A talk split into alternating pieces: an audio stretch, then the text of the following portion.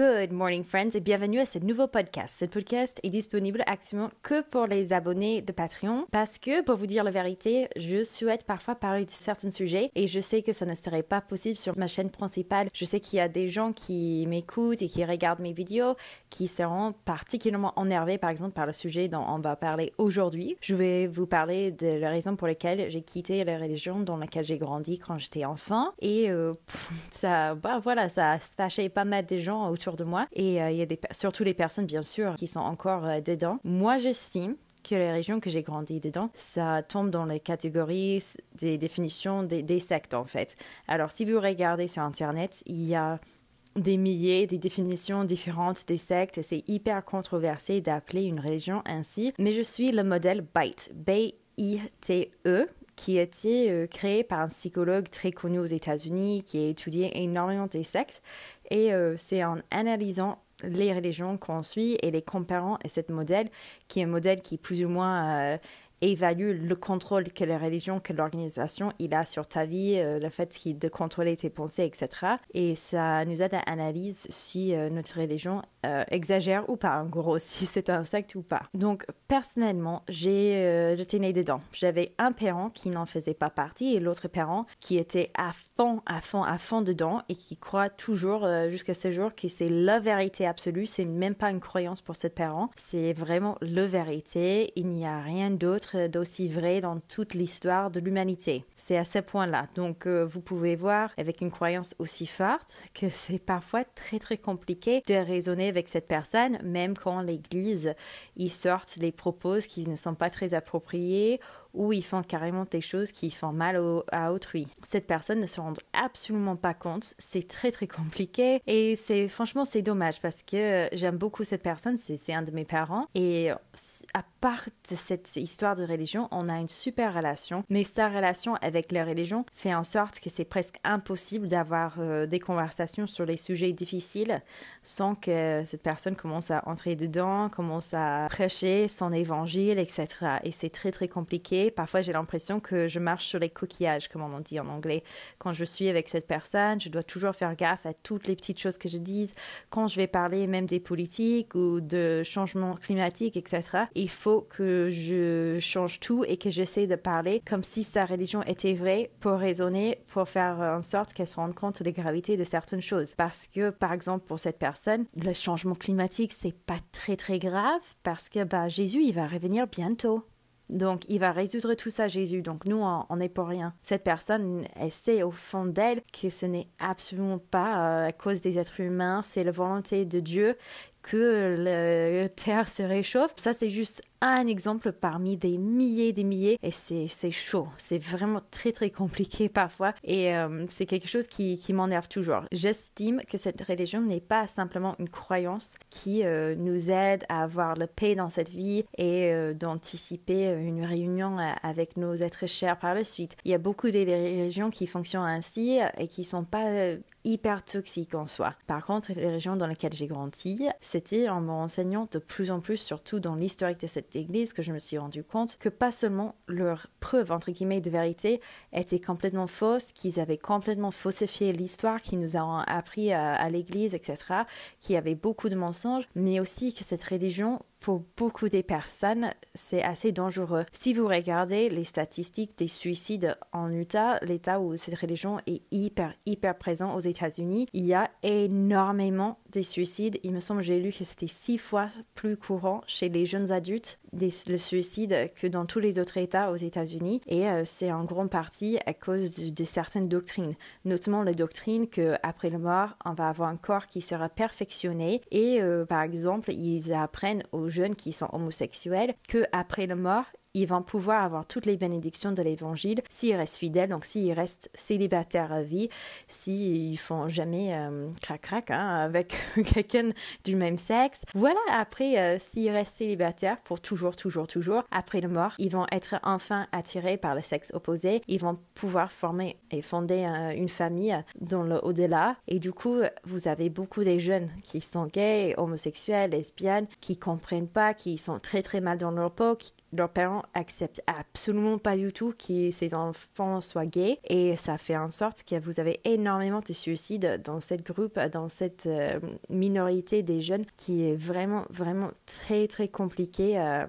gérer. Franchement, c'est horrible. C'est quelque chose qui me met hors de moi. Même quand j'étais jeune, je me souviens au lycée, j'ai essayé vraiment de, raisonner, de savoir pourquoi Dieu était contre le mariage gay. Parce que dans ma tête, je me suis dit, bon, si Dieu c'est une personnage une personne très, très logique, c'est censé d'être omniscient, il est censé de, tout savoir, il doit avoir une raison. Et donc, j'ai demandé à, tout le monde autour de moi, la réponse le plus courant que j'ai eu, c'était bah c'est la façon qu'ils font l'amour, c'est pas très bien. L'amour, euh, c'est vraiment censé être que entre des couples hétérosexuels. Pour moi, ça n'avait aucun sens. Et quand j'ai essayé, du coup, de, de pas débattre dans le sens de vouloir disputer, mais juste débattre pour savoir la fin de, l'argument, ça finissait toujours, mais toujours avec Ouais, mais c'est compliqué, tu comprendras quand tu seras grande. Et vous savez quoi, je suis grande maintenant et je comprends juste que ces personnes, ils pouvaient pas finir le débat parce qu'il n'y avait pas de fond logique dans ce qu'ils disaient en fait. Et c'était quelque chose qui, euh, en devenant adulte, c'était un grand objet que j'ai mis sur mon étagère. On appelle ça l'étagère euh, métaphorique quand on quitte une religion, particulièrement cette religion-là. Pendant qu'on est à fond dedans, il y a plein de choses qui ne sont pas cohérentes ou qui ne sont pas logiques et on nous conseille de mettre ces choses sur notre étagère et que Dieu il va répondre à toutes nos questions dans la vie après. Donc c'est hyper pratique pour eux. Euh, il y a quelque chose qui n'est pas logique, qui n'est pas juste. Ben c'est pas grave. La religion, elle n'a pas à s'expliquer. Vous avez juste à attendre pour après le mort et là, en ce moment-là, vous allez savoir tout. Donc c'est n'importe quoi, comme vous pouvez comprendre. Je suis pas très euh, contente avec cette excuse-là, mais L'idée aussi, euh, beaucoup des personnes qui quittent les régions après, ils disent que leur étagère a cassé. Ils ont mis euh, chose après chose sur l'étagère en disant que je saurai plus tard, je comprendrai plus tard et il vient toujours un moment quand l'étagère ça casse. C'est très rare que quelqu'un quitte la religion dans laquelle il était euh, endoctriné depuis son enfance, depuis sa naissance, dans laquelle euh, il a eu le cerveau complètement lavé depuis toujours. C'est hyper hyper difficile de partir et ce n'est normalement c'est l'accumulation des choses, c'est une chose après une chose après une chose et il vient toujours un moment où c'est too much et on dit non là euh, c'est pas possible. Je sais que c'est n'importe quoi et c'est ce qui m'était arrivé en fait. Donc j'étais à fond dedans quand j'étais enfant, quand j'étais jeune ado. Je suivais toutes les règles de A à Z. J'étais euh, vraiment très très fidèle.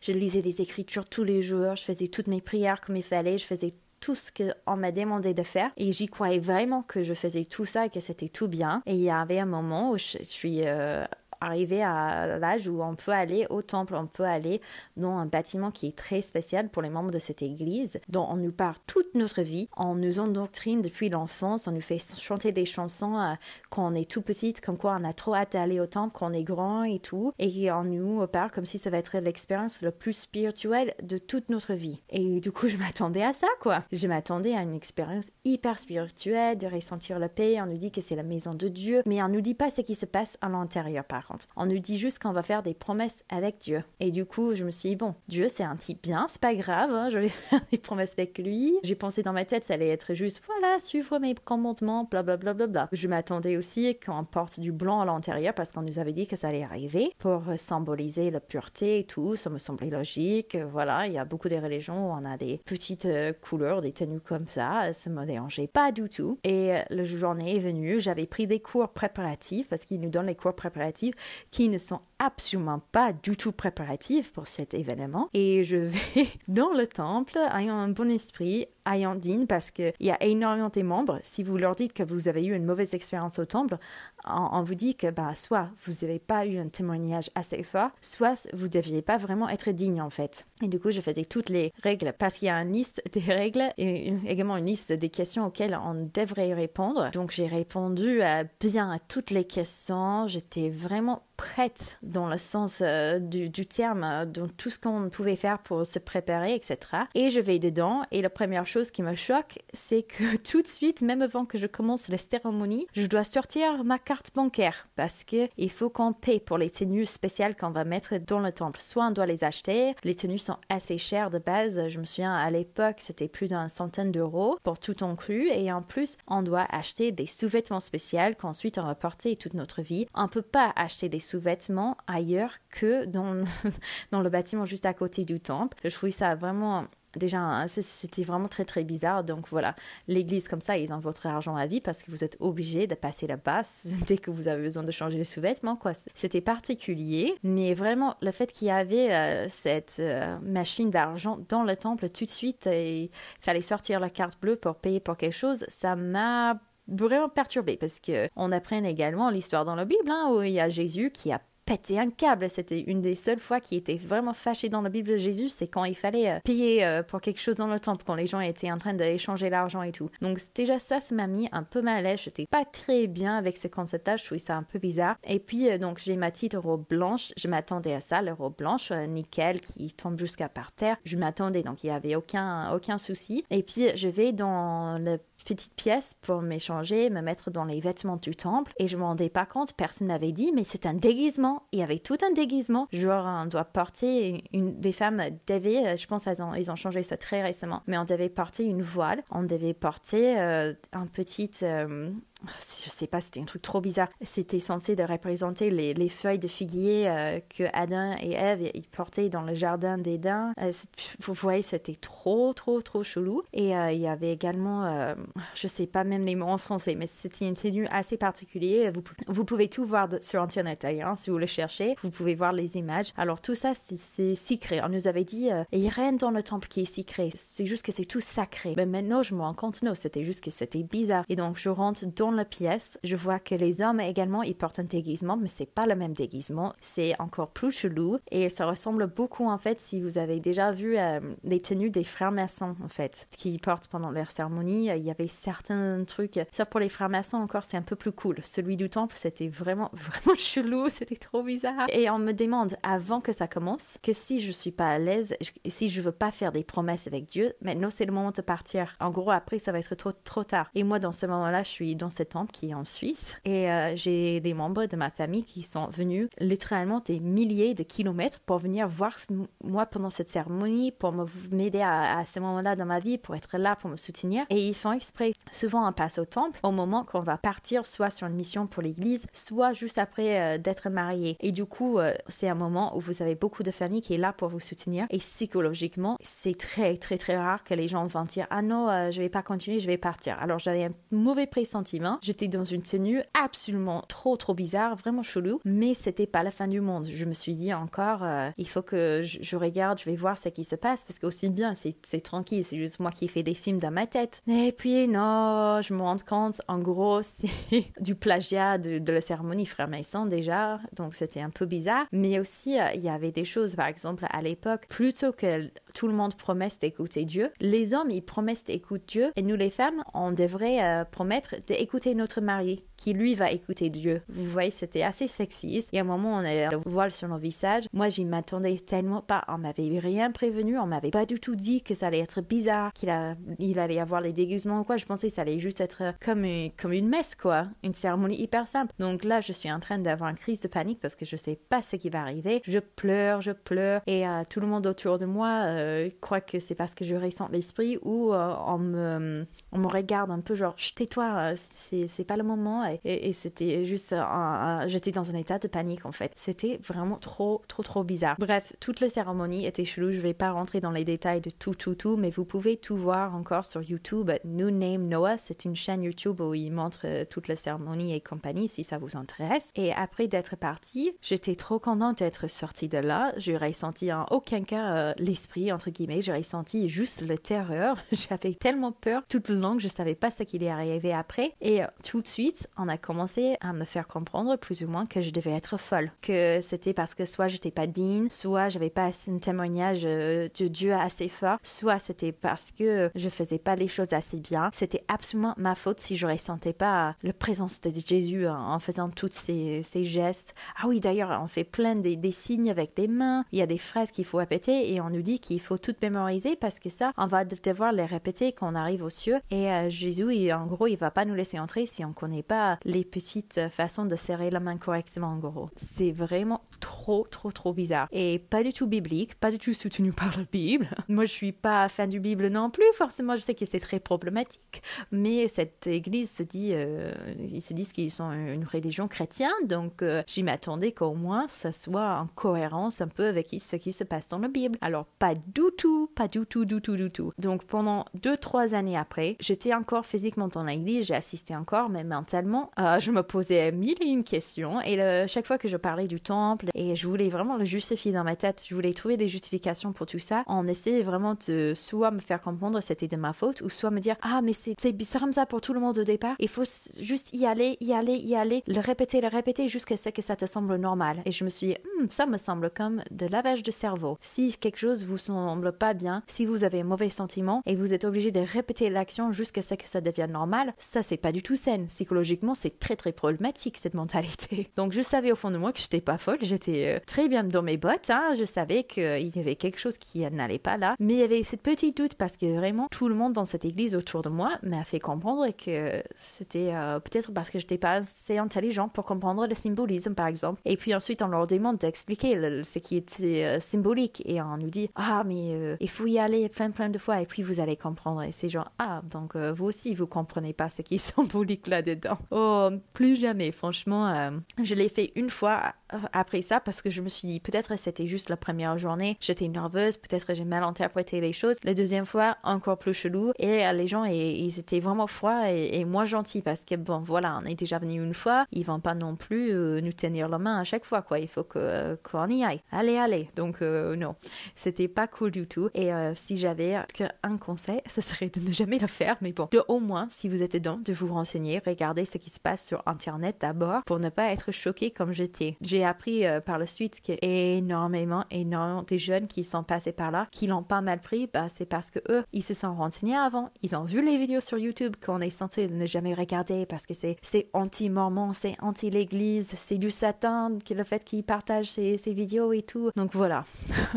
je l'ai pas fait parce que j'étais hyper sage. Et du coup, tous les gens qui ont pas suivi des règles et qui l'ont regardé, eux par contre, ils étaient tranquilles, ils avaient beaucoup moins du mal avec. Donc euh, c'est quelque chose euh, qui euh, m'a vraiment beaucoup marqué dans ma vie parce que c'était le moment où je me suis dit que peut-être tout ce que j'ai grandi avec, complètement un paradigme du monde et comment ça fonctionnait, comment je voyais l'univers, j'avais peut-être tort sur tout en fait. Il y avait peut-être absolument, absolument tout qui était incorrect. Et j'ai dû essayer de me reconstruire de ça. J'ai essayé aussi de, me renseigner un peu plus sur l'histoire de l'Église et surtout pourquoi ils faisaient comme ça dans le temple. En me disant, si je me renseignais plus sur l'histoire de l'Église, j'allais avoir un témoignage plus fort, j'allais comprendre pourquoi ils faisaient les choses, j'allais comprendre mieux le symbolisme. Et puis non, en fait, en me renseignant sur la vraie histoire de l'Église, euh, l'histoire que pendant des années, des, décennies, qu'ils ont caché de nous, quand j'ai découvert qu'en gros, euh, même eux, les, dirigeants, ils doivent savoir que c'est du, du, bidon. C'est impossible qu'ils y croient vraiment, quoi. C'est tellement, c'est gros l'histoire, tellement il y avait du mensonge et tout. Je sais que récemment, avec Internet et avec toutes les preuves que les gens, ils ont, ils ont des journaux, par exemple, de leurs ancêtres qui parlaient à l'époque, donc ils savent que beaucoup des choses que l'Église en dit euh, étaient complètement fausses. L'Église, ils étaient obligés de faire les sortes de dissertations, les essais sur leur site, où ils expliquent pourquoi, en gros, euh, c'est pas si mal que ça, ils font l'apologique euh, pour plein des choses, mais moi j'étais choquée quand j'ai lu ces dissertations parce que quand j'étais jeune, on m'avait dit que c'était des mensonges, que c'était pas vrai du tout. Et puis là, caché quelque part sur leur site, euh, il faut le chercher pour le trouver, euh, ils vont pas le mettre en avant. Ah non, en fait, c'était jamais des mensonges, c'est toutes ces choses négatives, toutes ces critiques contre l'Église, c'est juste que, euh, bah voilà, on, on, voulait pas vous en parler. Et voici les petites dissertations apologétiques qui étaient aussi catastrophiques, quoi. quoi c'était vraiment pas cool du tout. Et au début, je lisais que des trucs qui venaient directement de l'Église, parce qu'on nous dit dans l'Église de ne jamais lire les choses contre l'Église qui viennent de l'extérieur. Au moment où ça, c'est quelque chose qui vient de l'extérieur et c'est négatif, c'est que ça vient du Satan. Et Satan, il travaille vraiment dur de détruire l'Église de Jésus. Donc, euh, si jamais on a des doutes, les doutes, ça vient du Satan aussi. Donc, vous voyez le petit lavage de cerveau, c'est très très très difficile de s'en sortir quand on est dedans parce que on nous empêche de réfléchir par nous-mêmes sur certains sujets. Alors c'est pas, ils vont pas nous forcer de ne pas y penser. Évidemment, ils peuvent pas contrôler les pensées dans ce sens-là, mais ils donnent énormément de conseils, ils donnent énormément de discours pour euh, nous dissuader de penser dans les façons qui seront pas très favorables pour l'Église. Franchement, je vais vous le dire si jamais vous êtes dedans, si l'Église est vraie, il n'y a aucune information véritable qui pourrait la détruire. Évidemment, si c'est vraiment des mensonges, là, c'est une chose. Mais euh, si on lit les livres qui sont critiques envers l'Église et les critiques sont vraies, c'est qu'il faut les analyser. Il faut essayer de, au moins, mettre ça euh, en cohérence avec nos croyances. C'est pas qu'il faut les ignorer, qu'il faut jamais écouter les critiques à l'extérieur. Ça, c'est quelque chose qui est vraiment super malsaine. Et c'est ainsi qu'il y a beaucoup de gens qui se retrouvent dans les situations ou dans les, les doctrines qui sont complètement fausses, mais ils n'arrivent pas à s'en sortir parce que ben voilà, ils ont incorporé ces mécanismes pour arrêter leur pensée que l'Église leur avait appris. Je me souviens quand j'étais jeune, il y avait une chanson hein, qu'on nous apprenait euh, dans la primaire, donc dès, dès nos 18 mois, on commençait à nous l'apprendre, et c'était en gros que si jamais on commençait à avoir une mauvaise pensée, une pensée triste, une pensée négative, ou une pensée fâchée, euh, il fallait tout de suite essayer de chanter une chanson dans nos têtes qui venait de l'Église pour qu'on se remet du bonne humeur. Genre, on nous empêche de sentir tous les sentiments, de réfléchir d'une manière complète et euh, logique et cohérent. C'est absolument quelque chose que je me rendais pas compte. Même quand j'étais partie, des années après, j'étais là genre non mais c'est pas une secte. C'est pas une secte parce que voilà, les sectes c'est plus dangereux, c'est, c'est peut-être violent et tout. Et puis je me suis rendu compte euh, de plus que, que j'étais partie et en parlant avec les gens qui étaient encore membres, qui avaient tellement de façon qu'ils essaient de contrôler les pensées que c'était malsaine. Et là, je vais vous laisser là parce que oh, il y a mon petit qui a besoin de moi, mais j'ai hâte de vous revoir dans une prochaine podcast. À bientôt. Ciao